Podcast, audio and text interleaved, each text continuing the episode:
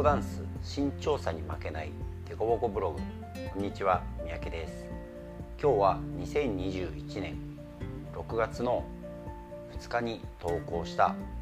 テクニック社交ダンスにも教科書があるのよという記事をご紹介します。社交ダンスには社交ダンスの教科書があります。これは本屋さんなどであまり売っていることはないと思いますがどなたでも自由に買うことができます。JBDF ではなんとファックスのみの受付ですが買うことができます。JDC、JCF のページではちょっと見つけることができませんでした。興味がある方はお近くのダンス教室にお問い合わせいただく方が早いかもしれません。さて今日はこのダンスの教科書に関してお話しします。ちなみにダンスの技術の話ではないので気軽に聞いてもらえると嬉しいです。社交ダンスの踊り方は一つではないように教科書にもいくつかの種類があります。僕が知っている範囲内でリバイズドテクニック銀色で横長のやつザ・ボールルームダンステクニック今は小豆色のやつアレックス・ムア先生が書きました。テクニック・オブ・ボールルーム・ダンシング水色のやつでガイ・ハワード先生が書いたもの。WDSF ダンススポーツ競歩。黒いやつ。JDSF で買えるぐらいでしょうか。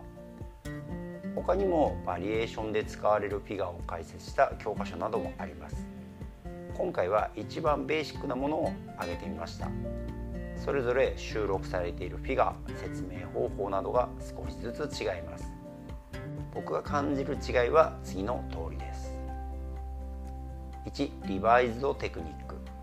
これはあまり使ったことがないのでふわっとした感想になります。まず本が横長という特徴があります。これはチャートつまり表の中にカウントやフットワークなど全ての要素が入っています。そのためいろんな動作を確認しながら見るのにはとてもいいと思います。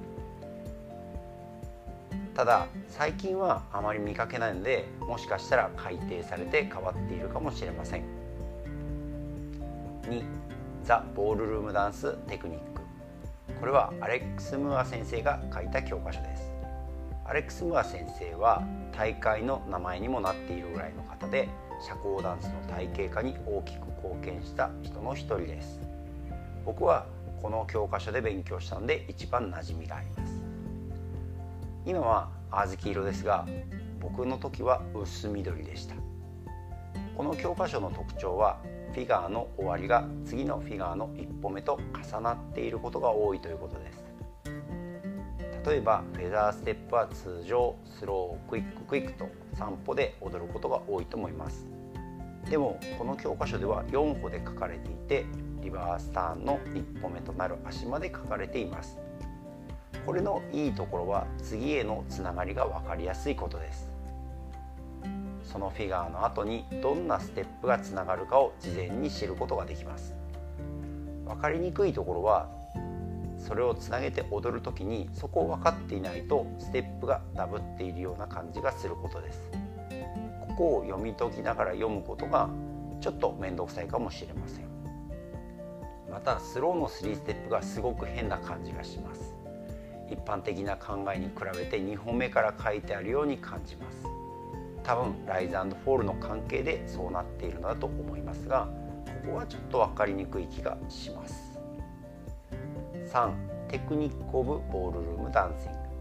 これは先ほどと違いフェザーステップが3歩で終わり次につながっているので順番につなげていけば踊れるので分かりやすいと思います。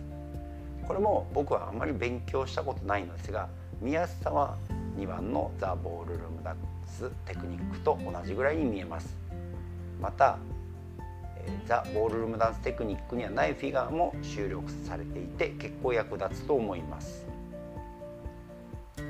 4WDSF ダンススポーツ教本。これは一言で言うなら難しいです。もちろん内容は非常に細かく丁寧に書かれていて興味深いと思います。フィガーだけでなくライズフォールやボディアクションなどに関してもかなり細かく書いてあるので現代のダンスを理解するにはある意味必須なのかもしれません。特に教える立場の人は所属にかかわらず目を通しておくべきだと思います。この教科書の唯一の欠点は5冊に分かれていて値段がまあまあすることです。もちろん内容的には充実しておりむやみに高いとは思いませんが5種目揃えるとなると結構なお値段になります。また重さもかなり重いので持ち歩くのは難しいかもしれません、まあ、逆に筋トレになるというポジティブシンキングもありです。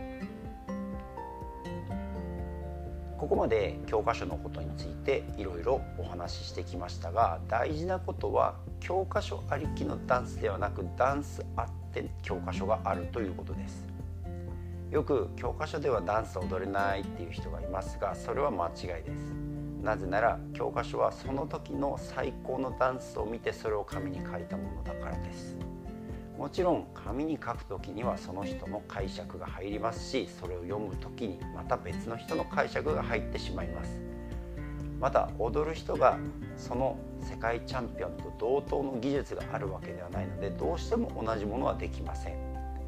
しかし教科書の前には世界チャンピオンのダンスがありそれを世界最高の人が考えて教科書にしているのは紛れもない事実です。